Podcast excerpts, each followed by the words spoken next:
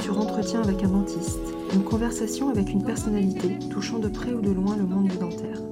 Le but, vous faire découvrir et mettre en lumière des parcours incroyables, surprenants et surtout inspirants.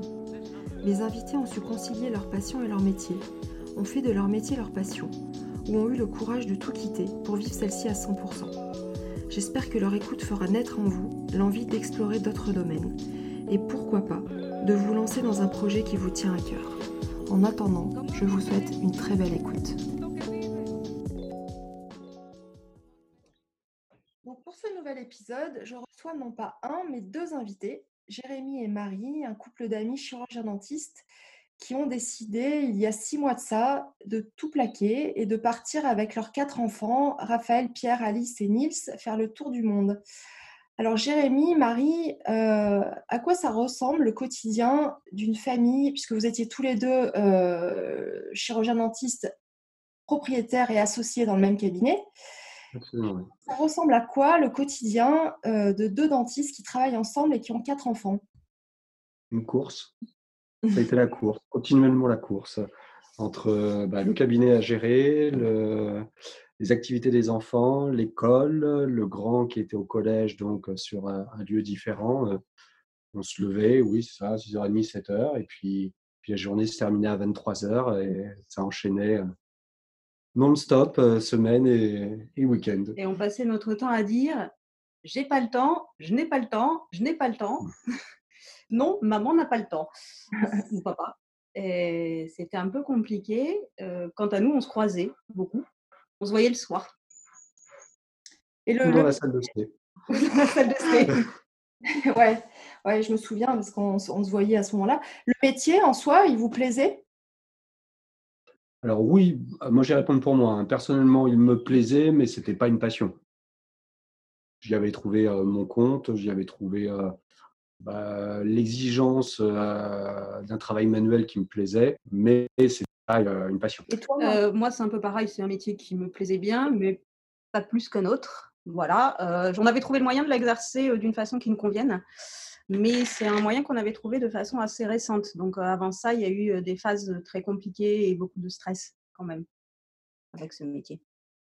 Et c'est quoi l'élément déclencheur qui, vous a décidé à, à, vendre le cabinet déjà dans un premier temps? Alors en fait, on n'a pas décidé de vendre le cabinet dans un premier temps on a décidé de partir et on a estimé que vendre le cabinet était la meilleure chose à faire. Plutôt que de le garder en gérance euh, ou de mettre quelqu'un à notre place en remplacement. Euh, le cabinet nous permettait euh, de finaliser, la vente du cabinet nous permettait de finaliser notre objectif qui était de partir sur une période longue avec nos enfants. Ah, d'accord. tu vois, moi, j'avais, parce qu'on ne s'était pas parlé depuis et j'avais compris l'inverse, que c'était la, vente du cabinet qui avait découlé sur la décision de partir faire le tour du monde. Non, c'était un moyen. On a utilisé ça. Ouais, on avait déjà aussi plus trop envie de, la vie urbaine. On est arrivé au bout de, bah, ce qu'on voulait faire sur Bordeaux.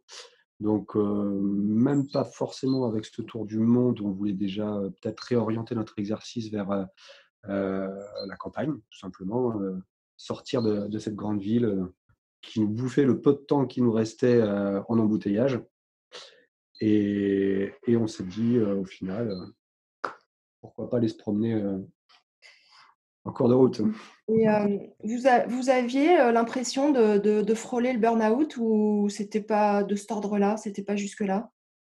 Si. Si, si, si, si. On avait l'impression d'être sur une corde raide tout le temps et de devoir avancer tout droit et de ne pas pouvoir faire ni un pas à droite ni un pas à gauche. Voilà. Là, en, prenant cette décision-là, on s'est euh, réouvert euh, le champ des possibles.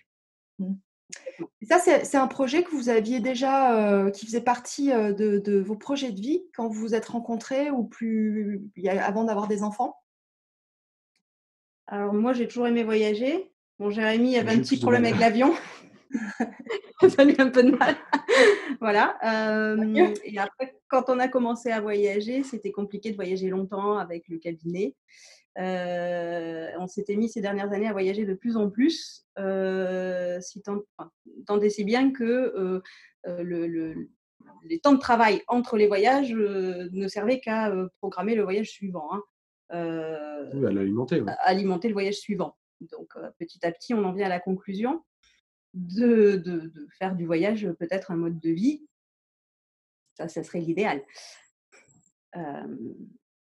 Qu'est-ce Oui, sans aller juste là tout de suite. Bah, il y a déjà eu cette décision de partir faire le tour du monde. Pour reprendre ce que tu disais, Flo, beaucoup, voilà, on dit que c'était un burn-out, que c'était la crise de la quarantaine.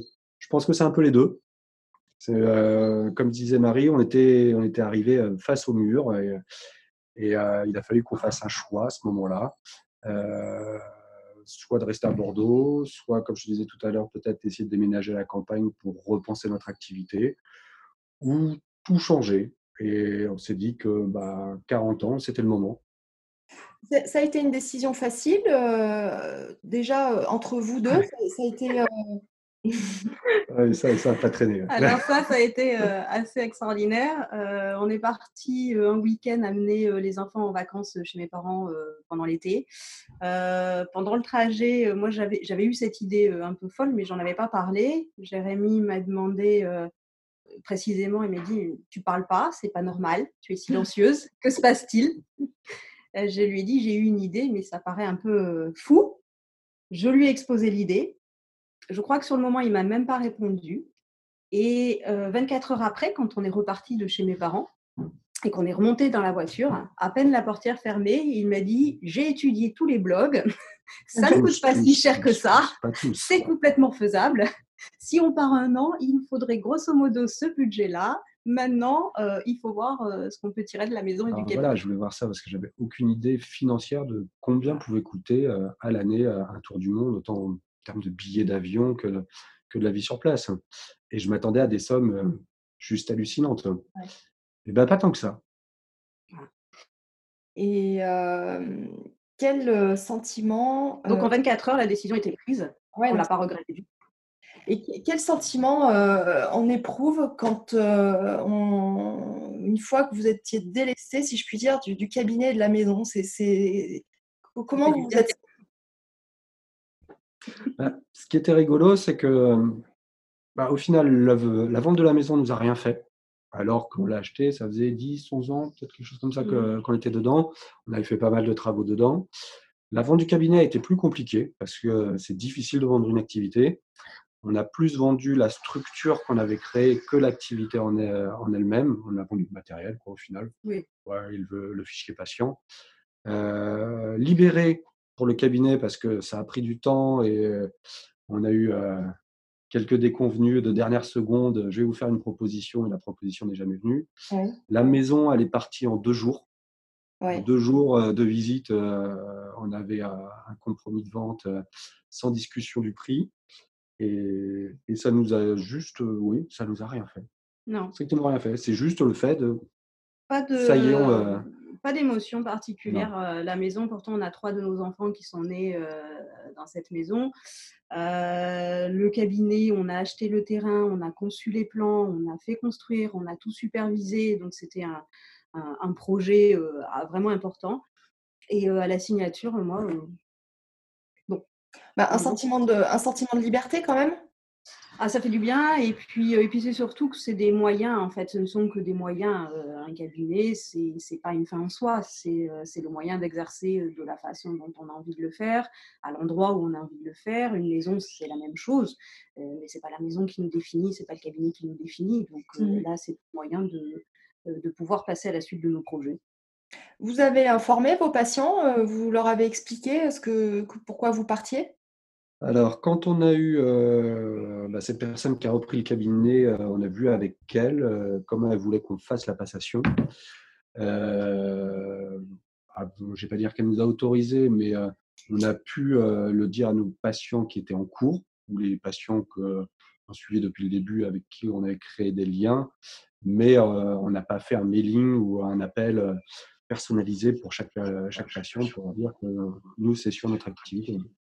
Mmh.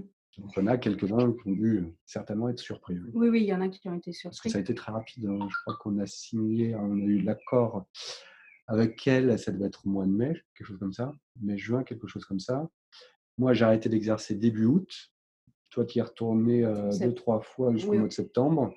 Et euh, au mois de septembre, le cabinet, début septembre, le cabinet n'était plus à nous. On a vendu début septembre.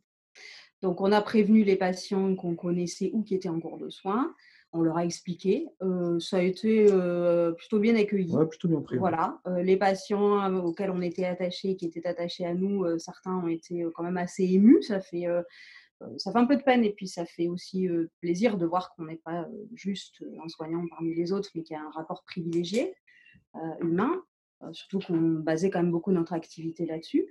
Euh, après, euh, ceux dont on était proches euh, nous ont suivis sur notre voyage au travers le- du site ou du, ou de l'Instagram aussi. Mm. hein. Donc on a encore Oui, des en nouvelles. le suivent, ouais. Oui, oui, il y en a qui nous suivent et on a des nouvelles de certains.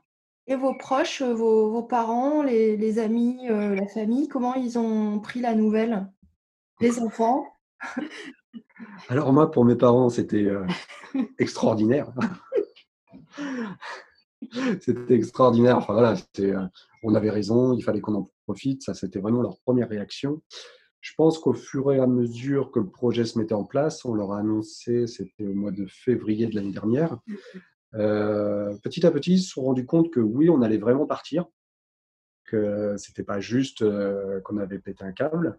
Ouais. Et ils ont aussi commencé à réaliser de l'éloignement, de ne pas se voir, de ne pas voir leurs petits-enfants. Et alors, ça, ça a été un peu plus mitigé sur la fin. ouais. Euh, il y avait peut-être un côté un peu plus émotionnel sur la fin. Mais, euh, dans le dans l'idée, oui, ils ont, vous avez raison, c'est maintenant qu'il faut le faire. Euh, attendez pas votre retraite. Et nous, on voulait le faire avec nos enfants. Donc, euh, un- Tu crois que c'était un rêve aussi pour tes parents, Jérémy? C'est quelque chose qu'ils auraient aimé faire? Je pense qu'ils auraient, alors peut-être pas sous cette forme-là, mais euh, oui, oui, oui, en voyager avec leurs enfants ou euh, bah, rien que nous avoir déjà pour les vacances ou partir à l'étranger. Ils l'ont pas mal fait avec mon frère et ma sœur qui sont restés à la maison plus longtemps. Euh, moi, un peu moins, que je suis parti assez vite en fait. Mais, mais oui, je pense que ouais, ça, ça aurait pu être un projet de vie. Et puis la tentation aussi, euh, ils avaient une activité euh, professionnelle euh, Super prenante, libérale extrêmement prenante et je pense que le, le- le- le- la tentation de, bah, de tout vendre pour aller réaliser un rêve ou un projet, c'est quelque chose que, que Mm. tout le monde a un jour. Donc quelque part, je Ouais, pense que ça faisait écho. Ils l'auraient peut-être pas fait si, voilà, mais euh, s'ils- Mm. s'ils avaient- même s'ils avaient pu, ils l'auraient peut-être pas fait. Mais je pense qu'il y avait un petit écho de ce côté-là aussi certainement. Et toi, Marie, de ton côté? Ouh, ça a été assez violent, moi, de mon côté. Euh, je crois que quand je leur ai annoncé, ma mère s'attendait à ce que je lui dise qu'on allait avoir un cinquième enfant. Je pense qu'elle aurait préféré. je pense qu'elle préféré. voilà. euh, du coup, ça a été la douche froide. Euh, mon père a été assez violent. hein, il m'a quand même dit que j'allais détruire la vie de mes enfants. La peur. Voilà. euh, Enfin, le euh, père de Marie est il est, il est- assez sanguin. il est assez sanguin. Euh, voilà, donc ça a été très très compliqué. Ma mère a désapprouvé totalement immédiatement aussi. Donc le début a été vraiment vraiment compliqué. Il a fallu mettre un peu de distance. On s'est rendu compte à cette occasion que euh, euh, bon, dès lors qu'on sortait un peu du schéma, ça devenait plus compliqué. Et Ça t'a t'a mis le doute? Non, D'accord.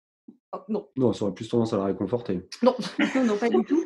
Euh, non, non, non, j'étais sûre de moi. En fait, j'ai jamais eu le doute, même dans les moments difficiles de- du voyage, j'ai jamais eu de doute. Euh, et puis, euh, ça, ça a été leur réaction première. On on n'a pas trop discuté pendant quelques temps. Et euh, au final, ils nous ont énormément suivis sur le voyage. Euh, on s'est rendu compte que ma mère euh, anticipait chaque fois qu'on allait aller quelque part et qu'elle se renseignait euh, parfaitement sur l'endroit qu'on allait visiter. Il y a des fois, elle était au courant de plus de choses que nous. Et euh, par ailleurs, c'est les seuls qui avaient fait la démarche de venir nous retrouver pendant le voyage, euh, où ils devaient nous retrouver en Thaïlande au mois de janvier. Euh, Début février. ouais, début février, mes parents ayant quelques soucis et euh, justement le coronavirus étant déjà euh, entré en Thaïlande, euh, ils avaient pris la décision d'annuler le, le voyage Ouais. à ce moment-là. Mais euh, voilà, alors que ça a été les plus réticents au départ, finalement, euh, après, ils se sont quand même euh, relativement euh, Ils sont détendus. pris au jeu et détendus. Voilà. Donc, euh, donc, euh, donc maintenant, ça va, quand même, ça va quand même mieux. Ils sont rassurés qu'on soit, qu'on Ouais. vive cette phase de, de coronavirus ici, plutôt que Ouais. au Népal. Combien de, de temps euh, il vous a fallu pour euh, mettre en place tous les préparatifs du voyage? 14, 15 mois? Ouais, un Entre le moment où on a pris la décision et le moment où on est monté dans l'avion, ouais, c'est passé ça. 15 mois. Ouais, 15 mois, ouais. 15 mois de, de, réfl- enfin, de, de- de travailler sur le projet? Alors, pas que le projet, il a fallu. Le, ce qui nous a pris le plus de temps, c'est euh, préparer la maison à la vente, parce qu'on avait quelques travaux à y faire, et, euh, et gérer la, la session du cabinet. Et la cessation de l'activité libérale qui est juste. euh, au niveau administratif ceux qui ont déjà pris leur retraite ou qui ont déjà arrêté, c'est c'est juste. euh, un, un vrai moment de bonheur. Ouais. Voilà. Oui, j'imagine, ouais. Surtout Donc- quand on cède, de- quand on cesse euh, en cours d'activité, c'est-à-dire pas pour une retraite où les gens ne comprennent pas. On rentrait pas dans les cases. Rentrez pas dans ça les rentrait cases. pas dans les cases. Mais je on, pas mal on vous a, on d'administration vous a encore. demandé, on vous a demandé de vous justifier? Euh, non, mais en fait, on- par exemple, la, la caisse de retraite a eu du mal à comprendre. D'ailleurs, ils ont continué à me prélever au mois de janvier qu'on avait euh, cessé notre activité. Ah. Voilà. Euh, pour l'URSSAF, c'est pareil. Euh, c'est pas une retraite, c'est difficile en fait de, de rentrer dans les cases. Quant aux impôts, quand on leur explique qu'on va payer des impôts, mais qu'on n'a plus de domicile, ni en France, ni à l'étranger, alors là, ils savent pas faire. J'ai toujours pas la réponse. hein. Et euh, vous avez pris contact avec d'autres euh, couples qui étaient dans le, qui ont déjà, sont déjà passés par les mêmes étapes que vous? Vous avez pris des conseils? Vous avez fait comment? Alors, il y a deux, deux ou trois sites euh, sur Internet qui sont très très bien documentés euh, sur ceux qui partent en voyage long cours ou autour du monde.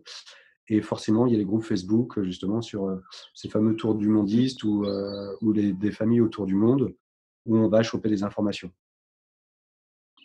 Donc là, vous avez votre périple, euh, vous, vous l'avez euh, établi euh, donc pendant toute cette période-là, et c'est, vous pouvez un peu euh, nous expliquer euh, les pays que vous aviez, parce que bon là, tout le monde a compris que pendant le, On a commencé par euh, essayer de se faire une liste de là où on voulait aller.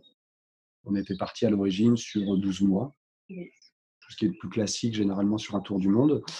Euh, et on a acheté, pour ne pas le citer, le Lonely Planet Le Monde, où il y a tous les pays, 900 pages, 900 pages, on l'a lu tous les deux. et on l'a lu tous les deux, chacun de notre côté, et on a fait une liste.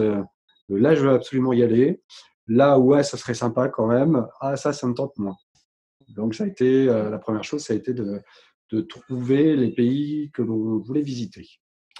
Ensuite, euh, euh, ben, on a mis ça en commun et on a essayé de déterminer à quel moment de l'année c'était le plus judicieux pour nous pour y aller. Parce qu'on ne, on ne voyage pas du nord au sud. Les saisons, ça colle pas. Oui. Ça colle pas sur des, des voyages en long cours comme ça. Donc, on a fait une petite étude euh, sous forme de tableau de, euh, des saisons, des, des saisons touristiques, mais aussi des, euh, des moments où les locaux sont en vacances Mhm. pour savoir à quel moment il était le plus judicieux d'y passer.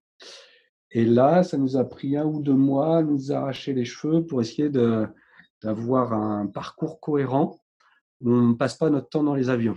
L'idée, c'était aussi d'utiliser les transports euh, terrestres au maximum. Euh, c'est déjà des voyages qui sont quand même très très lourds au niveau, euh, au niveau impact carbone. Donc, chaque fois qu'on a pu, euh, on a évité l'avion.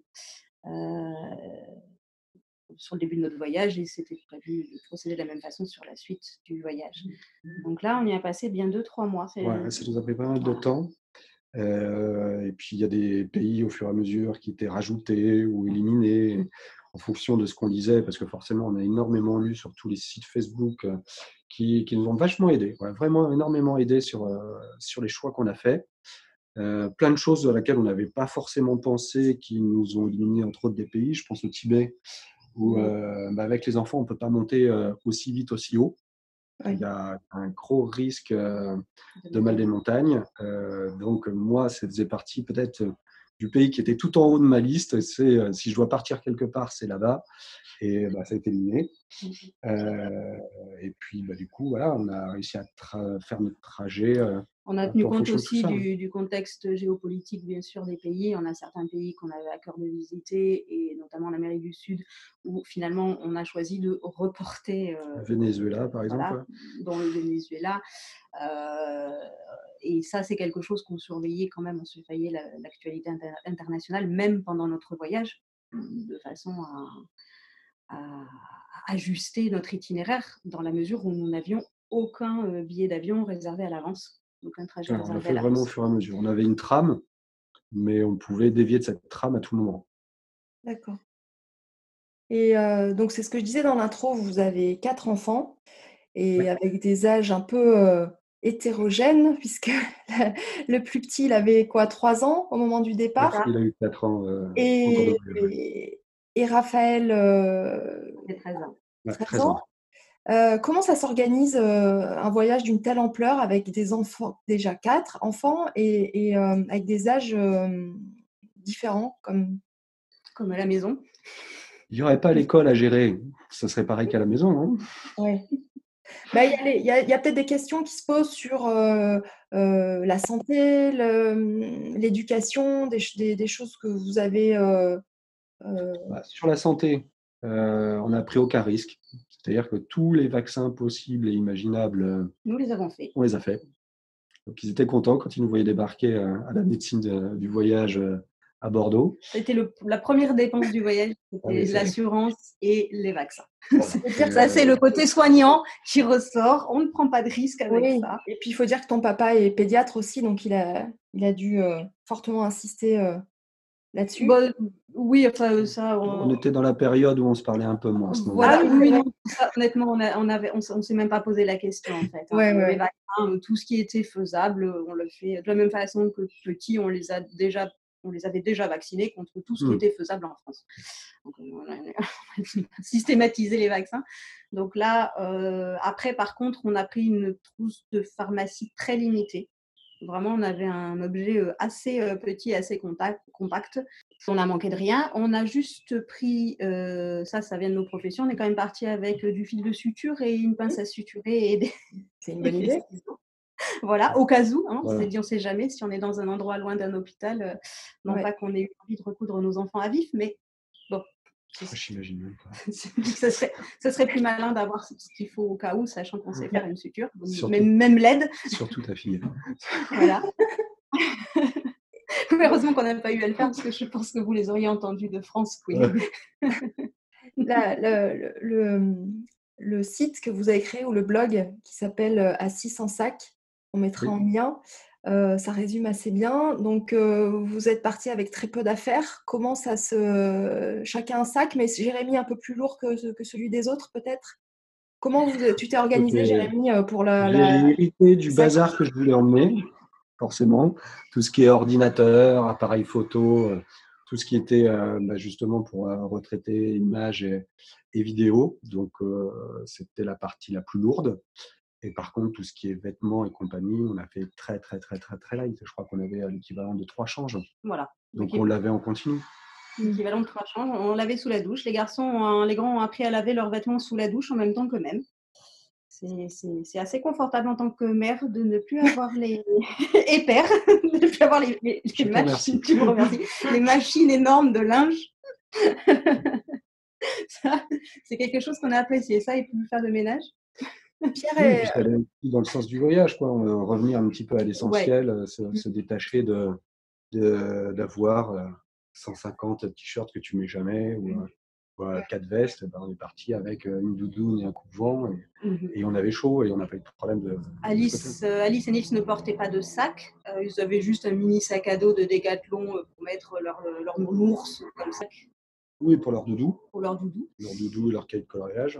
Euh, Raphaël et Pierre, un sac avec leurs affaires dedans, euh, bah, plus lourd pour celui de Raphaël qui est plus grand. Pierre, je crois qu'il avait 4 kilos sur le dos et Raphaël 8 à peu près. Euh, et nous, bah, c'est pareil. Alors, euh, idéalement, il aurait fallu des sacs plus légers parce que c'est censé être fonction de, de- on va dire, du gabarit. hein, on pas des, des gabarits de. ça. et euh, donc, Jérémy, il est parti avec 16 ou 17 kilos et moi 14 ou 15. Ouais. au début, ça nous a enfin, moi personnellement, quand j'ai porté le sac, le début, j'ai trouvé ça assez lourd. Et finalement, on s'habitue assez vite. Et puis on le porte que dans les déplacements, parce que le reste du temps, on n'a pas son sac sur le dos, on le pose dans son logement et on, se promène avec un tout petit sac. Hein, même, quand on faisait des petites boucles de 3-4 jours en, scooter, on laisse le gros sac dans une guest house et on se déplace qu'avec l'essentiel. Ouais, ouais. Les, deux plus grands, Pierre et Raphaël, ils étaient contents de partir, de quitter leurs copains? Alors, c'est un vaste sujet. Raphaël, quand on lui a annoncé, euh, il a pleuré, mais pas de joie. Euh, il a tout de suite vu bah, tous les copains qui laissaient derrière lui, tout le sport, qui, prenait quand même pas mal de place pour lui et pour nous. Hein. parce que là, entre les entraînements, les matchs, les machins et compagnie, ça, occupait bien les week-ends. Euh, natation? Natation et handball, ah les deux. Natation et handball. Euh, petit à petit, il a commencé à s'y faire à cette idée de voyage parce qu'on lui a rapidement expliqué que bah, ce n'était pas une démocratie. Hein. Dans une famille, c'est une dictature. Et euh, il venait de partir, donc bah, on n'allait pas les laisser derrière nous, donc il venait avec nous. Voilà, et puis que c'était un choix de vie, euh, enfin, c'était un, choix, un vrai choix éducatif qu'on faisait pour eux à ce moment-là aussi. Hein. on met on met l'école entre parenthèses. Alors, on a fait l'école, hein, je ne pense pas qu'ils reviennent avec un niveau moindre, mais, euh, mais même si ça avait été le cas, ils pouvaient très bien refaire une année au retour. Oui. Et c'est pas grave. Là, on, leur, on avait le choix de leur apporter euh, autre chose. Quoi. Donc, euh, et puis, on les a prévenus à Noël, alors qu'on est parti en octobre suivant. Oui. Ça a laissé le temps de, de mûrir l'idée. Ça a prévenu neuf mois à l'avance. Donc, ils ont quand même eu le temps de, de réfléchir. Pierre, euh, bah, Pierre, il a été très content, lui. C'était l'inverse. très, très content. Parce que l'école, ça se passait pas bien. Ça se passait pas bien. Pierre, il était, en, il était en, quelle classe euh, il, quand... en il, rentrait en CM2, il était en CM1 il quand, était on, en CM1. quand on lui a annoncé. Et oui, non, ça se passait très très mal à l'école. Euh... Beaucoup de problèmes relationnels, ouais. euh, un peu de harcèlement. Euh, ouais. Voilà, donc une, période compliquée pour lui. Du coup, quand on lui a annoncé ça, il a sauté de joie. Lui, au contraire, il mmh était prêt à partir immédiatement. Le sac mmh. était fait, c'était bon. Et sur le cours du voyage, eh bien, on a vu la tendance s'inverser. Euh, Raphaël s'est pris au jeu. Et euh, là, euh, quand on est rentré dans l'avion de rapatriement, il nous a dit on rentre, mais on repart et on termine ce qu'on a commencé. Euh, et Pierre, euh, Pierre, lui, s'est rendu compte que malgré tout, il avait quelques bons amis, même s'il n'y en avait pas beaucoup, et que euh, ses petites habitudes et ses bons amis lui manquaient beaucoup. Donc, repartir sera plus difficile pour Pierre pour Raphaël, je pense. Ouais, après, j'imagine que c'est tout un, tout un cheminement de, de, pour, pour cette, à cet âge-là, quoi, de, de, de, mettre un peu en pause leur vie et de se questionner sur des choses sur lesquels ils ne se, questionnaient pas avant, peut-être? Bah, Oui, il y a le questionnement, mais vraiment, ils sont, ils se retrouvaient face à la, réalité. Et c'est ce qu'on voulait leur montrer. Mais nous aussi, hein, moi, j'ai été profondément, je vais pas dire choqué, mais on a vu des choses. oui, on sait que ça existe dans le monde, mais il y a une très grande différence entre le savoir et le vivre et le voir. Quoi. moi, à Mandalay, là, quand on était en Birmanie, au Myanmar, il y a une telle misère dans les rues. Et mmh. encore, on n'est pas allé en Inde. Et euh, ouais, ça, ça fond le cœur. On voit des gamins euh, qui n'ont aucun avenir. la seule chose qu'ils qui peuvent espérer, c'est d'avoir à manger le soir. Et mmh. encore. Euh, et là, il y a la, les relations humaines, mais il y a aussi bah, tout ce qui a rapport à notre planète. la pollution en Afrique du Sud, c'était juste hallucinant. Au Cambodge, du Sud, au Cambodge, au, au, Myanmar, on a vu des gens arriver avec leurs sacs poubelles, les jeter dans la rivière, ou, ou leurs voisins se baignent parce qu'ils n'ont pas l'eau courante et qu'ils se lavent dans la rivière 50 mètres plus loin. Quoi. Mmh. c'est des monceaux et des monceaux d'ordures. Alors dans les petits villages, ils arrivent à s'en sortir parce qu'ils brûlent et qu'ils sont pas très nombreux, donc ça va à peu près. Mais dès lors qu'on est sur des agglomérations un peu plus grandes, euh, c'est pas, pas, pas, que les gens aiment vivre dans leur saleté hein, euh, du tout. Personne n'aime ça. Mais il n'y a aucun système de retraitement des déchets. Euh, un monceau de, pas d'éducation à l'écologie bien sûr, un monceau de plastique qui arrive de toutes parts euh, et, rien pour pouvoir euh, traiter. Donc les gens font, ce qu'ils peuvent et ce qu'ils peuvent, c'est balancer dans la rivière et le courant l'emporte un peu plus loin. Quoi. ça, ou les bords de route, ou, Donc c'était bien qu'ils voient ça. Je pense que c'est bien qu'ils voient un petit peu euh, bah, comment fonctionne notre planète. Oui, donc là, là comme, comme tout le monde aura compris, vous avez été obligé d'interrompre votre voyage à cause du Covid et vous avez été rapatrié en, France. donc là, vous avez fait quoi, six mois de, de voyage? Cinq mois et demi, Et on a choisi de rentrer. On ne nous a pas forcé la main. on nous a déroulé un tapis rouge pour nous rapatrier. C'est hallucinant euh, les moyens qu'ils ont mis en œuvre pour nous ramener en France. Euh, et ça, on les en remercie parce que sur le Népal, ça, ça a très bien fonctionné. Sur d'autres pays, il y a encore pas mal de familles qui sont, qui sont dans les choux et qui essayent de rentrer. Euh, mais oui, on a choisi de rentrer. D'accord. Ça n'a pas mis plutôt sous la gorge. On nous a, en fait, on, nous a proposé, euh, au Népal, ils ont, ils ont lancé un rapatriement assez vaste et on nous a euh, proposé, alors, alors qu'on avait juste pris quelques renseignements et signalé à l'ambassade notre présence sur le territoire, euh, quand même, par, par acquis de conscience, on nous a vraiment proposer un rapatriement en priorité pour notre famille parce qu'on avait les enfants. à aucun moment on nous a dit il faut absolument rentrer, il faut absolument rentrer.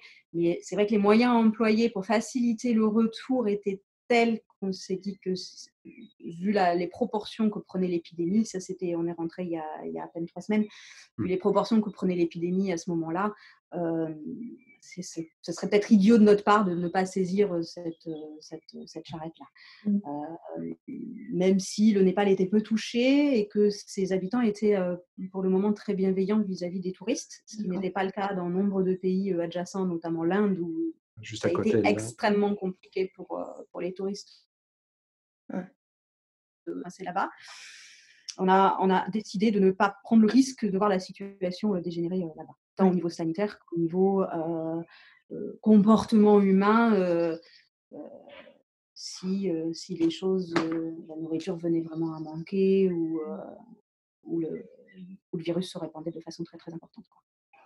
Donc là, vous avez fait quoi? Un tiers du, du voyage initialement prévu? Un quart. Un quart Un quart, même pas un quart. Parce qu'on avait étendu le voyage de, de, 12 mois, on était rapidement passé, avant même de partir, on était rapidement passé à 21 ou 22 mois. 21, 21 mois, on était passé. Voilà. Et on faisait bien attention à notre budget pour être sûr d'aller jusqu'au bout. La liste des pays, c'était un peu euh, agrandie. C'est ça. Et alors là, quel, pays vous avez eu le temps de, de visiter? On a commencé par euh, l'Afrique du Sud. On y est resté presque deux mois, une cinquantaine de jours. On l'a mis en tout premier de notre liste euh, parce que c'est un pays qui est assez cher, qu'on croyait assez cher, on pourrait y revenir là-dessus. et on voulait absolument pas passer à côté. L'Afrique du Sud était je ne vais pas dire un pays par défaut en Afrique, parce que c'est assez difficile de, de voyager en Afrique. Mais c'était un second choix. On aurait préféré aller en Namibie ou au Botswana, mais plus compliqué, plus compliqué avec les enfants. Et là, on était vraiment livrés à nous-mêmes en Namibie ou au Botswana. Et on n'était qu'au début de notre voyage backpack, donc euh, peu expérimenté dans ce type de voyage. Donc on a joué la sécurité avec l'Afrique du Sud, qu'on ne regrette pas du tout. C'est un pays euh, extraordinaire, gigantesque, mais extraordinaire. Euh, et on y a fait des rencontres fantastique. Hein. Et après l'Afrique du Sud, on a pris l'avion pour arriver en Thaïlande à Bangkok. C'était le plus simple pour rejoindre l'Asie, Bangkok. On est resté quelques jours. Ensuite, on a pris le bus pour aller au Cambodge. Nous avons passé à peu près trois semaines au Cambodge. C'était un bilan un peu plus mitigé, plus dur pour nous le Cambodge. Les temples d'Angkor sont magnifiques, mais euh, c'est un peu moins bien passé sur notre voyage euh, sur la fin du séjour au Cambodge, quand on était dans le nord-est, c'était très bien, mais toute la partie beaucoup plus touristique, Battambang, Siem Reap, ouais, non, mmh. c'est fait, c'est plus à faire. Et après, on a pris, on est passé au Laos toujours par la voie terrestre, par la frontière, et on a remonté euh, tout le Laos en transport en commun, en faisant différents arrêts sur le Laos. Alors ça, le Laos, par contre, c'est un pays qui est extraordinaire. que ce soit les gens ou les paysages, c'est somptueux. Ça, c'était vraiment un, moment magique. Euh, et ensuite, on est rentré en Thaïlande par le nord et on a traversé par le nord pour rejoindre le Myanmar, donc euh, le, anciennement la Birmanie. Euh, où on est à nouveau rentré par voie terrestre. Et là, pareil, on est resté tout le temps du, tout le temps du visa, un 28, jours, et un autre énorme coup de cœur, le Myanmar. Les paysages sont magnifiques aussi, moins beaucoup Laos, mais magnifiques aussi, mais les gens sont d'une richesse mmh. incroyable. Vraiment, les Chance, rencontres. D'une gentillesse, une bienveillance, alors qu'ils n'ont rien. Quoi. Ouais. Les rencontres faites là-bas, c'était vraiment. Là, on a vraiment touché au Myanmar le cœur de notre euh, projet de voyage. On était vraiment, on a fait plusieurs treks, on était vraiment dans des petits villages. On a rencontré des gens euh, Avec qui on est toujours en contact, avec hein. qui on est toujours en contact Mm. et euh, avec qui on a échangé. Et, euh, et là, c'est voilà, on est vraiment rentré dans, dans ce qu'on était venu chercher. Et, et ensuite, on devait partir en Inde. Et trois jours avant qu'on prenne l'avion, Toutes les frontières se sont fermées. les frontières se sont fermées. C'est l'un des premiers pays asiatiques, euh, après la Chine évidemment, euh, qui, est- qui a tout fermé du jour au lendemain. Sans prévenir. hein. Et il a fallu trouver un plan B parce qu'on n'était pas encore prêt à rentrer. Donc on a pris le pays qui suivait, le Népal. Donc euh, on a un peu galéré à faire les visas pour le Népal et, et à trouver un moyen de rejoindre le Népal. Et là on était obligé de prendre l'avion en refaisant un stop par Bangkok. Euh, on n'aurait pas dû rentrer au Népal. Théoriquement, euh, on n'avait qu'un certificat médical qui attestait qu'on ne présentait aucun symptôme euh, du Covid. Mais le jour où on est rentré, on aurait dû avoir en même temps le swab test qui nous euh, dépiste pour savoir si on avait été contaminé ou si, on, était porteur. Et pourquoi, vous, pourquoi ça n'a pas été fait? Parce que l'administration escalait. Mm. Et Il y a eu un délai entre, la, la- entre la prise l'annonce de loi et l'application, en fait. et on s'est euh, faufilé entre les deux. Alors, C'est pas qu'on s'est faufilé volontairement, on s'est présenté à l'aéroport en pensant du coup ne pas pouvoir prendre l'avion et, euh, et voir pour changer nos billets. Et, euh, et en fait, il se trouve qu'il y a eu un délai entre l'application euh, de la, loi, de la loi, puisque ça changeait tous les jours. Donc, le- le- la veille, le document que nous avions était bon. Et le jour où on devait prendre l'avion, il fallait un autre, euh, un autre autre, un autre certificat que nous n'avions pas, bien sûr, puisqu'en 24 heures, on n'a pas pu le, faire réaliser. Et, euh, et en fin de compte, euh, le temps qu'il passe l'application, on est- on s'est retrouvé à notre grande de température a été brutale. Et, euh, et au Népal, on espérait pouvoir faire un trek. On avait fait toutes les démarches pour. On a rejoint la ville de Pokhara. Et, euh, et là, ils ont fermé les treks. Et on s'est préparé pour le confinement au Népal. On a cherché un logement. euh, on a fait des, recherches d'appartements. Des recherches rester là-bas, ouais. d'appartement, on voulait rester là-bas. Euh, et puis ils ont décrété le confinement. On était dans une petite guest house euh, avec petit jardin fort sympathique, mais avec beaucoup de, de touristes qui avaient du mal à comprendre le concept de confinement et qui se promenaient beaucoup de droite à gauche. C'était une vraie colonie de vacances. Voilà. Donc, bon, en termes de confinement, c'était limité. Ah, la protection. hein. Et puis, et puis c'est là qu'effectivement les vols de rapatriement ont été proposés. euh, Donc là, on est à quel moment, euh, à quelle date exactement? Alors, on devait passer en Inde, c'était le 14 mars. On est arrivé au Népal le, le 12 mars. Non, Non, le 15 mars. On est arrivé le 15 mars. Le c'était 15 l'anniversaire mars. de Pierre. C'était pas encore, euh, pas encore le confinement en France, le- euh, puisque ça a démarré le 16 C'est mars. juste au moment où, il a- où Ouais. ça a été prononcé. Oui, on arrive au Népal quand le confinement en France a été prononcé. On est arrivé le dimanche, je crois que le confinement a été prononcé le dimanche soir ou le lundi soir. C'est le lundi, je crois. Ouais. Le 16, ouais.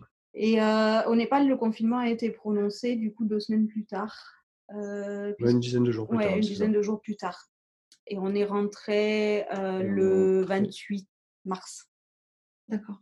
Vous aviez des échos euh, par rapport à, à vos, vos familles respectives Ils étaient inquiets pour vous Ils ont.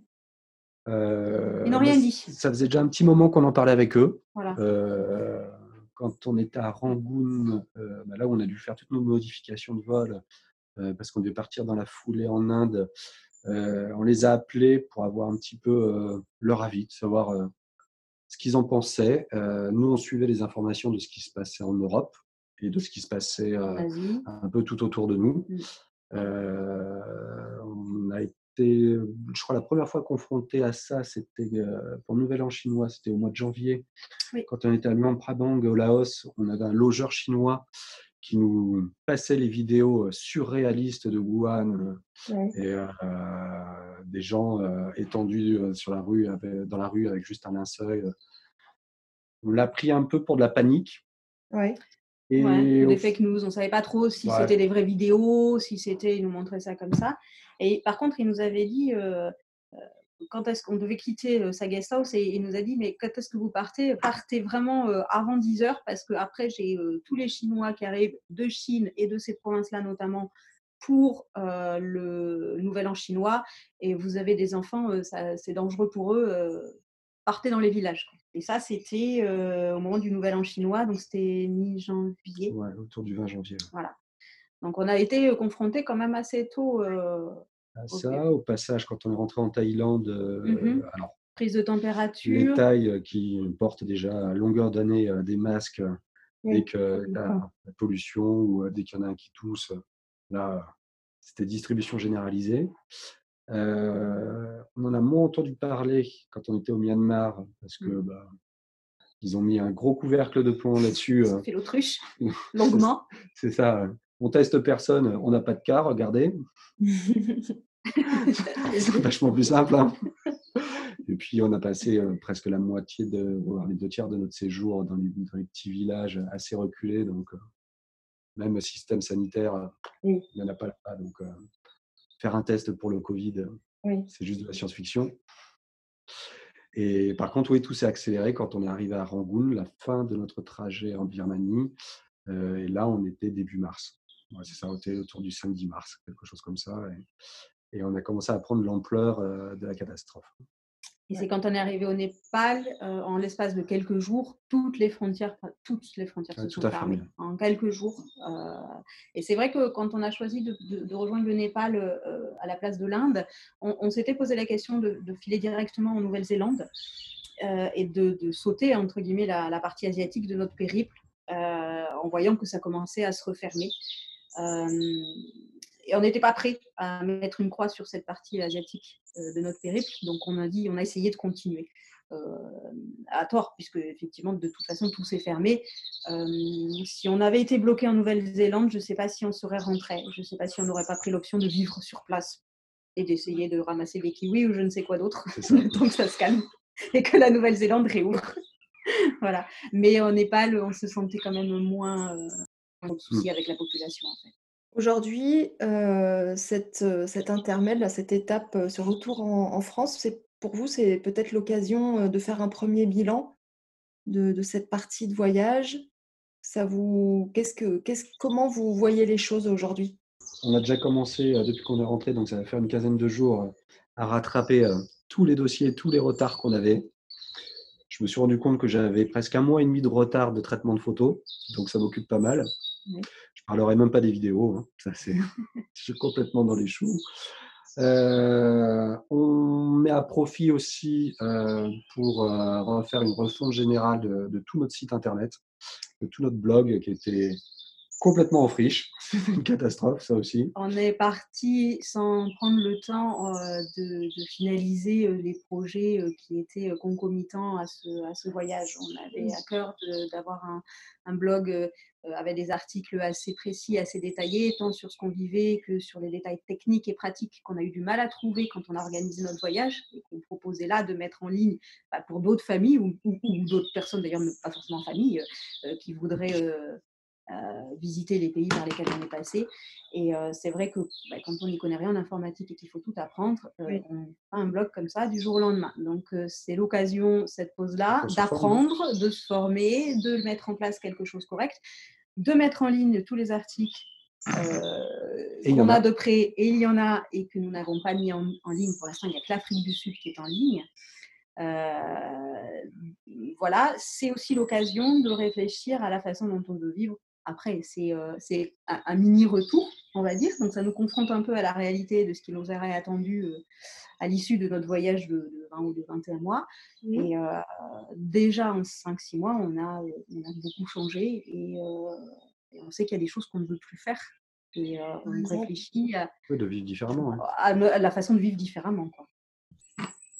Donc là, c'est le, ouais, c'est finalement, c'est même si c'était pas du tout prévu comme ça, euh, ça va vous, vous permettre peut-être aussi de, de changer l'organisation à certains points que vous, vous, avez eu galéré ou vous avez dit on va peut-être pas faire comme ça, partir avec moins d'affaires ou telle affaire nous manque.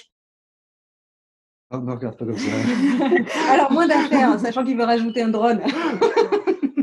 Déjà, c'est pas gagné. Discord. non, mais c'est bon, il me travaille depuis. depuis euh, ça fait 6 mois, 6-7 mois. Je, je, sais qu'on va à un moment avoir le drone, puisque de toute façon, il est décidé comme ça, je ne peux que ralentir. Ouais, les garçons, ils sont d'accord avec moi. les garçons veulent jouer avec le drone aussi.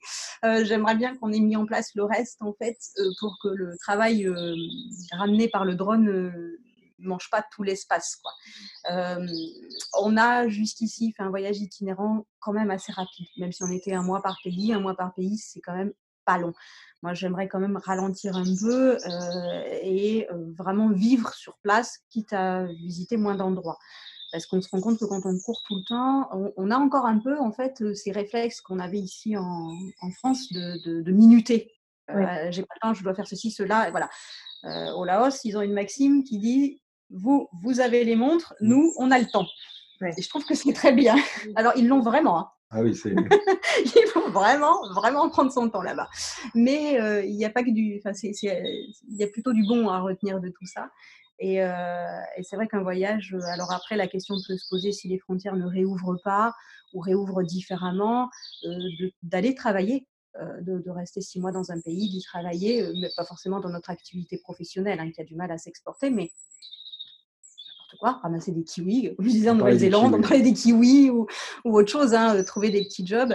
C'est une façon de, c'est une façon d'appréhender euh, un mode de vie et puis de, de, rencontrer des gens et de, et de découvrir un pays plus en profondeur, euh, quitte à en faire moins ou de le faire sur plus longtemps.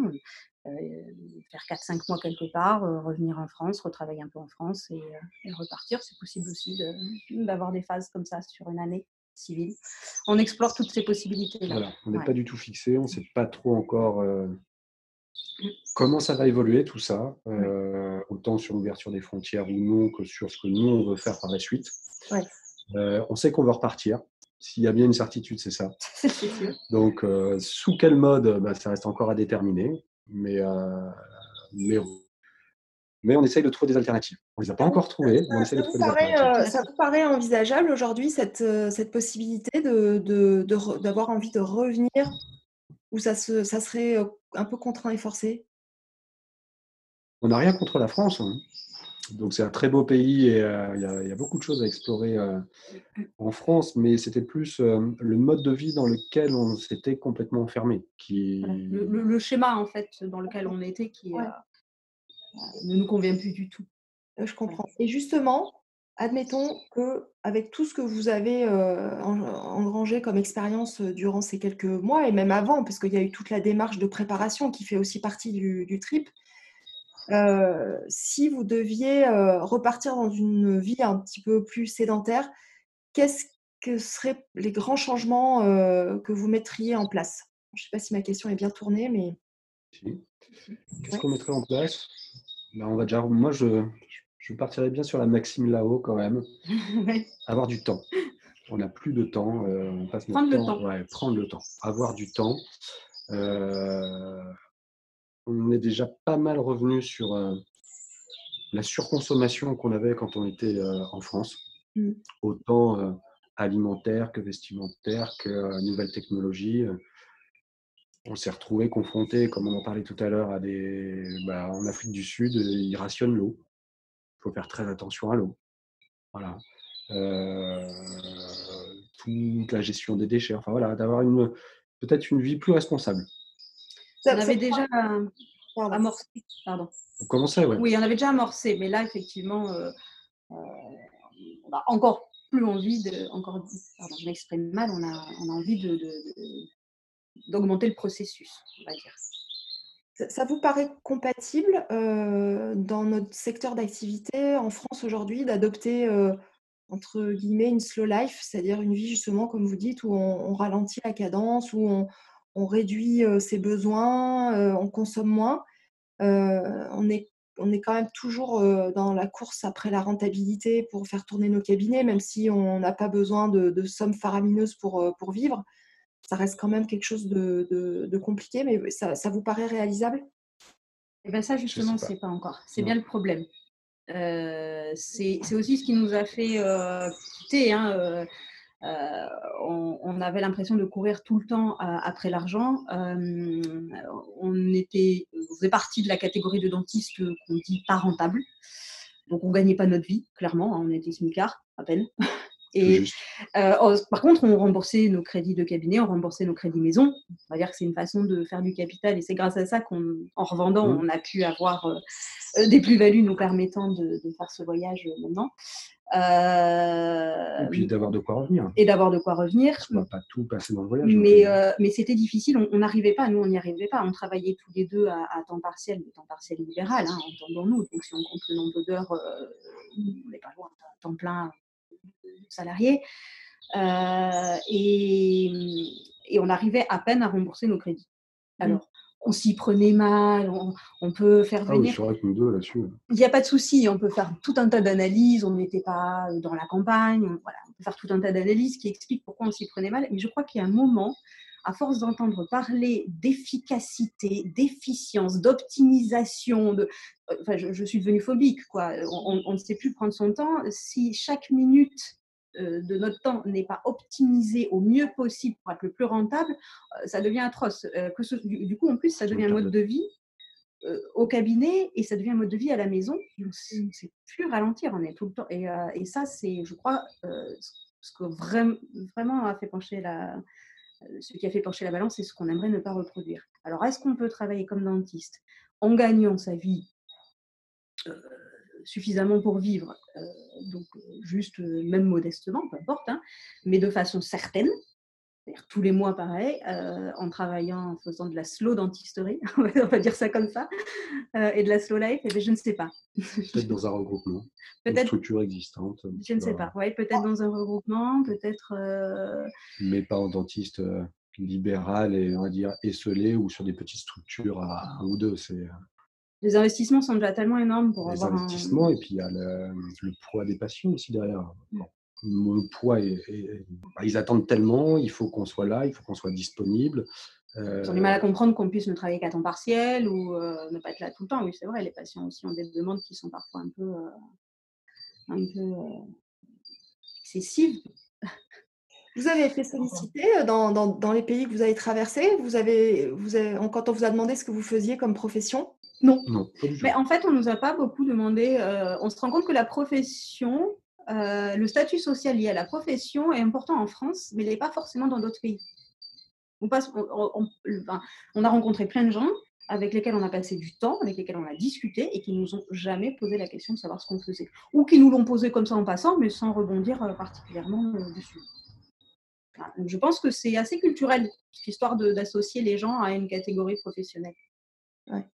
Je peux me tromper. Mais autant au niveau de, des personnes qu'on a rencontrées sur place, habitant sur place, que d'autres familles voyageuses ou couples voyageurs. C'est ça, on a rencontré beaucoup de voyageurs et en fait, la profession des uns et des autres ne faisait pas partie euh, des choses qui, qui, semblaient importantes dans la discussion. Voilà.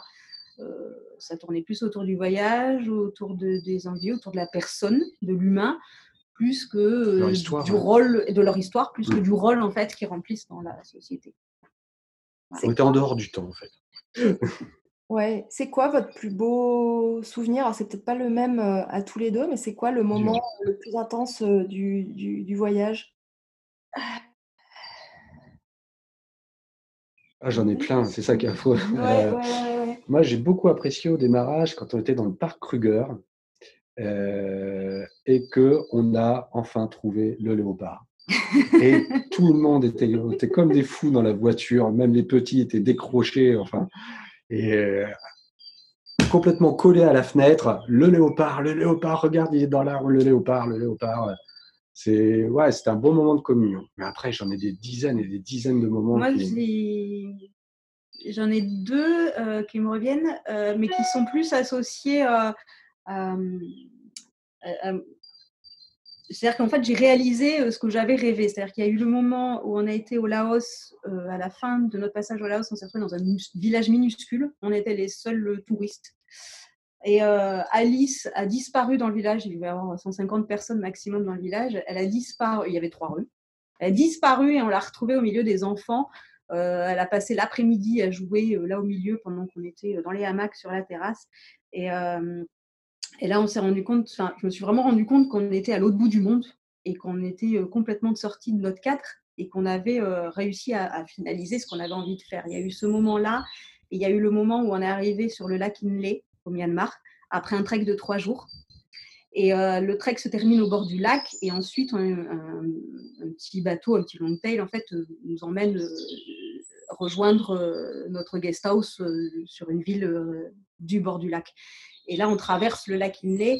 Et le lac Inle, ça, ça fait partie des images fortes qui m'avaient marqué pendant que je choisissais les pays, ma liste à moi de pays que j'avais envie de voir. Et je me rappelais de cette image. Et là, me dire, je, viens de faire un trek dans les petits villages, euh, tout à pied. Et, là, je suis sur là-bas, au milieu du lac Inle. C'est pas un rêve, c'est vrai. Quoi. On, a, on a vraiment euh, été jusque-là. On, on, bosse dessus depuis des mois, des mois et des mois, et on arrive à le vivre. Et c'est incroyable d'avoir cette chance-là, en fait, d'être allé au bout du, du projet. Quoi. Donc, c'était deux moments vraiment où on touchait du doigt ce qu'on était venu chercher. Et euh, ça fait des, des émotions qui sont assez incroyables. Et des galères, il y en a eu des galères? Là Ouais, bah oui. ça commence, on, a, on a visité l'hôpital international de Siem Reap. On a eu un abonnement à l'hôpital international de Siem Reap. Avant ça, on a vu l'hôpital local de Batam. Je préfère l'oublier, celui-là. Avec les toilettes les plus sales que nous ayons vues de toute notre vie. Ah ouais, à l'hôpital. À l'hôpital. Oui, on a bah, le petit Nils s'est déshydraté. Il fait très chaud là-bas, il était un peu malade. Enfin, on a tous été malades au Cambodge. Hein. C'est, comme on disait tout à l'heure, c'est pas ce qui notre meilleure étape, le Cambodge. euh, donc, il s'est déshydraté. On l'a emmené à l'hôpital à Battambang, qui était. Euh, tu n'imagines pas euh, qu'on plante une aiguille dans le bras de ton fils. Mmh. Même si, voilà, ils sont de très très bonne volonté, ils sont adorables, mais tu dis non. Les emballages étaient stériles Hein, j'ai regardé, mais c'est tellement repoussant de saleté qu'on calcule les chances d'infection nosocomiale par rapport au stade de déshydratation dans lequel il se trouvait et qu'on estime qu'on allait essayer de trouver mieux comme endroit. Donc on s'est rapatrié très très vite sur Siem Reap, qui était à quelques heures de bus. on a atterri à l'hôpital. Euh, alors, c'est pas du tout le système à la française. Hein, on pourra y revenir là-dessus. Il vaut mieux avoir une carte bleue avec un beau plafond, hein, parce que sinon, ils ne te laissent pas rentrer. Euh, donc Niels, euh, déshydraté, il a été hospitalisé au bout de quelques jours. Euh, Marie avait l'épaule bloquée. Et, pouvait plus bouger les doigts. elle ne pouvait plus bouger le bras. Et Alice s'était fait attaquer par un singe. on avait une suspicion de griffure. Donc, elle a attaqué le protocole antirabique dans la foulée. Tout ça condensé. Elle a, elle a eu peur? Alors, elle a eu peur du singe. Elle nous a soutenu que le singe ne l'avait pas touché, mais euh, il y avait une griffure, une, une éraflure. Hein. Mmh. Mais euh, quand on sait euh, ce qui se passe avec la rage, on avait fait le pré-protocole. Oui Ça va pas bien. Hein. on avait fait le pré-protocole en France pour qu'elle ait juste besoin des deux vaccins de rappel si jamais on avait le moindre problème ou que ce soit. Mais tout ça, ça nous a bloqué une semaine, huit jours, huit jours à Siem Reap avant de pouvoir avoir, euh, avant de pouvoir voir les temples dans le corps. Et Siem Reap, c'est juste horrible comme ville. C'est des casinos, c'est des, euh, des bars pour expatriés, c'est euh, ouais, c'est le, chaos road de Bangkok, c'est ouais, affreux. C'est sale, c'est la misère au milieu. Et, ça. Euh, et puis euh, voilà, euh, c'est Jérémy qui s'est retrouvé avec Nils en écharpe en train de lui vomir dans le dos. pendant qu'on escaladait un temple au milieu de nulle part. C'est Pierre qui s'est brûlé sur un pot d'échappement la jambe avec une brûlure assez, assez vilaine, bon, qu'on a gérée, qui a très très bien cicatrisé, mais, mais des galères, c'est quand on a fait le trek au Myanmar euh, la deuxième nuit. Euh, Nils avait pris un coup de chaud, il a été malade toute la nuit. On avait marché 18 km la jour d'avant en le portant sur le dos. Et pendant la nuit, il a fallu le sortir toutes les heures de la petite maison en bambou dans laquelle on dormait, qui n'a pas de sanitaire, pour le faire vomir par-dessus le balcon. Et bon, effectivement, euh, le, lendemain matin, quand on est reparti pour la suite du trek, on n'était pas frais frais quand même. Hein. C'était un peu compliqué. Oui, et puis après, il y a simplement la vie, euh, bah, la vie en communauté, assise tout le temps les uns sur les autres. Il n'y a pas de pause, il n'y a pas de. Donc il y a des moments ça éclate, il y a des endroits qui sont plus propices que d'autres. On gère à peu près tous bien la campagne. Quand on arrive en ville, ça devient plus compliqué. J'aime bien. Alors Jérémy, il aime bien la ville, il a envie d'aller partout. Nils, il se met en mode Yamakasi, il saute partout alors que les villes asiatiques elles sont hyper dangereuses à la circulation. Euh, Alice, elle regarde tellement de choses qu'elle n'écoute plus rien, donc ça devient dangereux. Euh, Raphaël et moi, en ville, il n'y a plus personne, on est totalement éteint et inexistant, donc on est inutile au jeu. Et, euh, et, Pierre, au milieu, bah, il essaie de raccorder les wagons. Donc il y a des moments qui sont un peu plus explosifs que d'autres. peu, euh, Ce côté, justement, parce que ce que, vous disiez euh, tout à l'heure, c'est que finalement, bon, vous, aviez trouvé une organisation quand vous étiez dans votre exercice libéral pour vous occuper des enfants. Je sais qu'ils font pas mal d'activités, que Marie, tu t'occupes beaucoup aussi de tout l'aspect éducation, tu fais beaucoup de choses avec eux. Mais finalement, dans la vie de tous les jours, on se rend compte que le temps partagé, il est très court et qu'il n'est pas toujours euh, d'excellente qualité. Là, le fait de vous retrouver comme ça, euh, tous ensemble, à temps plein, pendant euh, plusieurs mois, est-ce que vous avez appris à, vous découvrir ou à vous redécouvrir les uns les autres? On a retrouvé une tendresse, surtout jouer avec le grand qui, bah, qui est allé au collège, donc euh, il démarrait super tôt le matin, il rentrait hein, tout seul en, cours d'après-midi. Quand il n'allait pas au sport, il était au match. Quand il n'était pas au match, il était à, la natation. C'est vrai que bah, moi, mon Raphaël, je commençais à le perdre un peu. Et, euh, et de, de, pouvoir revivre presque à plein temps avec lui, euh, partager tout ça, ça faisait aussi partie de, notre projet de voyage avec les quatre enfants. Oui, ça a explosé, ça, ça a bien pété plusieurs fois, mais, mais oui, je pense qu'on a, on a commencé à créer un lien qu'on n'aurait pas pu mettre en place dans une configuration. Il y a, lien, enfin, c'est pas juste le temps des vacances en fait, c'est tout le temps ensemble. Donc autant c'est exacerbé quand tout le monde est de mauvaise humeur, ce qui arrive et que, ça crie et qu'en plus on, a tous un peu, on est tous un peu sanguins, donc on a tendance à vite crier, hein, on a la vie du volume sonore. Autant on a partagé des choses, on a partagé en temps normal. Je vois les rapports entre dans la fratrie aussi où euh, les grands sont amenés à partager énormément de choses avec les petits qui n'auraient pas partagé ici, puisque euh, bah, les grands, ils commencent à faire leur vie. Là, euh, en étant qu'avec leurs petits frères et sœurs, ils ont vraiment partagé des choses. Je pense que ça, ça, crée des liens qui. Ça, après, ils n'ont plus d'amis, donc voilà. ils sont obligés de jouer ensemble, de, de, jouer avec nous, de jouer ensemble. Et puis, on était à 6 et on était à 6 à compter les uns sur les autres. Mmh. Voilà, on était presque en autarcie complète. Hein. Et, et, avec nous, et avec nous aussi. non, vraiment, ça. Je pense que tout le monde revient un peu, un peu différent. C'est un, retour à l'essentiel? Celui. L'essentiel pour nous? Ouais, qu'on entendait pour nous. Ouais. c'est ce qui nous manquait, ce qui a été mmh. en grande partie le déclencheur bah, bah, de toute cette aventure. Donc là, si d'ici quelques mois, les choses se rétablissent comme on l'espère tous et que vous avez la possibilité de repartir, ça serait quoi votre prochaine destination? Ça va dépendre de quand. Ça va dépendre de la saison. Parce que c'est directement dicté par la météo et puis et par les enchaînements de pays qu'on voulait faire. Donc, bah, si ça se libère courant d'été, bah, on reprendra le voyage où on l'a laissé. C'est-à-dire que sur la fin de l'été, on aurait dû être entre l'Indonésie et la Mongolie. Si ça prend plus de temps, ben, on va peut-être complètement repenser tout notre trajet mmh ou le prendre dans l'autre sens. On ne sait pas. Si, si, on peut partir, oui, vers fin septembre-octobre, on peut reprendre avec le Népal et la Nouvelle-Zélande et puis la suite du trajet qui nous intéressait. Mais on n'a aucune certitude. La Nouvelle-Zélande, par exemple, ils parlent, alors il n'y a rien d'officiel pour l'instant, mais ils parlent de rester fermés jusqu'à ce qu'il y ait un vaccin et ils n'ont pas eu peur en Nouvelle-Zélande de commencer à dire qu'ils seraient fermés au moins jusqu'en 2021. Donc, euh, vraiment, là, il va falloir. On, prépare. Et puis en plus, ça fait du bien de préparer un petit peu les destinations, les pays, ce qu'on a envie de voir, ce qu'on a envie de faire on prépare tout en sachant que euh, il faudra s'adapter. a priori, ça c'est quelque chose qu'on a appris à faire. C'est ce qu'on a appris aussi pendant ces cinq mois, s'adapter. on est devenu beaucoup plus adaptable à s'adapter et tirer le meilleur parti de, chaque situation, euh, enfin dans le bon sens du terme, hein, pas dans le sens euh, pressé comme un citron, dans le sens positif du terme. Donc, c'est vrai que j'aurais jamais pu imaginer débarquer dans une ville. Ah oui à 14, 15, peut-être 16 heures et avoir aucune réservation pour le soir, ne pas savoir où tu vas poser tes sacs, pas savoir où tu vas dormir, Avec pas savoir où tu vas manger, avec les quatre gamins au coin de la rue.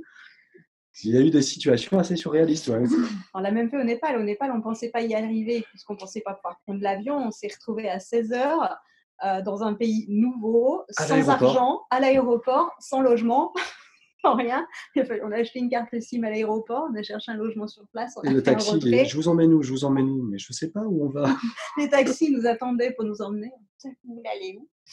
Il n'y a pas un bus. Bon, euh, et, et ça, c'est un truc, ça nous aurait fait stresser, mais je pense qu'on n'en aurait pas dormi de plusieurs nuits avant de reprendre ce voyage. Puis là, bon, bah, euh, en fin de compte, ça, ça- ça se passe bien. Ça, tu penses que ça Ouais, va c'est rigolo. l'état d'esprit euh, des, d'autres- des autres pays où ils vivent au jour le jour et où ils se posent pas de Mhm. questions? Ouais. Ça, hein. Euh, oui, je pense que les gens sont plus. euh, euh, ils, savent plus profiter du, du- du- temps présent aussi. hein. Quand on voit au Myanmar ou au Laos, ils travaillent. hein, des... Alors, ils ont des très grandes amplitudes horaires. J'ai l'impression qu'ils dorment très peu. Par contre, ils travaillent tranquilles. Donc, il y a toujours un hamac, euh, un truc euh, pour que les gens se reposent. Ils n'hésitent pas à dormir euh, au milieu de la boutique. C'est vrai qu'ils sont vraiment pas stressés. Les enfants sont avec eux tout le temps, donc ils sont tout le temps en famille parce qu'il n'y a pas tellement de mode de garde, etc. Donc, euh, bah, du coup, les enfants participent à la vie professionnelle et, euh, et, euh, mais ça, ça, ça apporte quelque chose de, de- de plus humain. et, et, et- et quand ils ont l'occasion de s'amuser, pas très souvent, mais quand ils ont l'occasion de s'amuser, alors là, ils ont aucun complexe. Quoi. hein. On a vu des, des adultes euh, jouer avec des bouées euh, dans des micro bras de rivière euh, à hurler de rire euh, comme le faisaient nos gamins de 3 ans. Quoi. Alors que nous, en France, on ne fait pas trop de bruit, attention, tu vas gêner, tu vas ceci. Et, et ça fait du bien. Ouais, ça fait un peu du bien aussi. Ouais. La perte de contrôle Oui. tempo- euh, on ne sait plus le faire. Ouais. Et, et ça se réapprend et C'est vrai qu'ils nous l'ont appris, on l'a appris en cours de route, et puis donc voilà, on reprendra le voyage où il en est, de, ce- on fera ce qu'on pourra en faire, Ouais. et on se met plus la pression de, de cocher, euh, je suis allé là, j'ai fait ça, je- euh, voilà, on prendra ce qu'il y a à Ouais. et ça sera déjà très bien. Euh, pour finir, peut-être, euh, imagine- j'imagine qu'il y a des, des- des auditeurs, des, des personnes qui nous écoutent, qui ont peut-être quelque part euh, dans leur tête euh, ce rêve euh, depuis plusieurs années et qui, qui n'osent pas ou qui se l'interdisent. Euh, Qu'est-ce que vous auriez euh, envie de leur, de leur faire passer comme message et de leur dire? Allez-y. C'est génial, faites-le. Il faut vraiment pe- peser le pour et le contre. Voilà, on n'est pas. On On n'a rien des-. Si, quand même, s'il te plaît. Euh, on, a, on a regardé les finances, enfin, on a surtout regardé le côté financier, de pouvoir réaliser ce voyage et de revenir et d'avoir quand même encore de l'argent derrière nous pour pouvoir se réinstaller ou recréer quelque chose. Ça, c'est ça, c'est venu après l'argent derrière nous. Parce qu'au départ, quand on a pris la décision, Ouais, on a dit on vend tout et on crame tout. Tout ce qu'on a, on, le- on crame au voyage. Et on s'est rendu compte qu'on avait la chance d'avoir acheté notre maison dans un endroit qui avait eu fortement euh, gagné en potentiel et qu'on avait une, une plus-value qui nous permettait en- non seulement de partir, mais en plus d'avoir un petit capital pour revenir. Euh, C'était la cerise sur le gâteau. Et quand on a pris notre décision, on s'est dit textuellement, Ouais, c'est vrai. Combien on peut dépenser? Euh, exactement, c'est dit textuellement. On travaille depuis une quinzaine d'années. On a construit ça en 15 ans. On a, res- au moment du départ, respectivement, euh, au moment de la décision, on avait 40 et 42. Donc, on s'est dit, il nous reste au moins 25 ans d'exercice devant nous. Euh, ce qu'on a fait en 15, on peut le refaire en 25. Amputé de deux ans de voyage, on va dire euh, 20. Euh, donc, on part, on crame tout et, et on verra, on refait. Au final, on a eu oui. voilà, on a eu la chance de voir qu'on avait un capital de retour. Et puis, on n'a pas envie de retravailler comme on a travaillé juste ici. Donc, Quoi qu'il arrive, il y a avoir une coupure. Quoi qu'il en soit, on ne recréera pas la même chose que ce qu'on avait créé. Mais, euh, Donc, non, je crois qu'il faut y aller. hein. Ouais, non, c'est ça. Pour ceux 40 qui ont ans, envie, avec aller. les enfants, ouais, il faut y aller. Bon, ouais, le message est passé. Donc, euh, pour ceux qui n'osent pas, allez-y et euh, vous reviendrez, euh, vous ne serez plus les mêmes.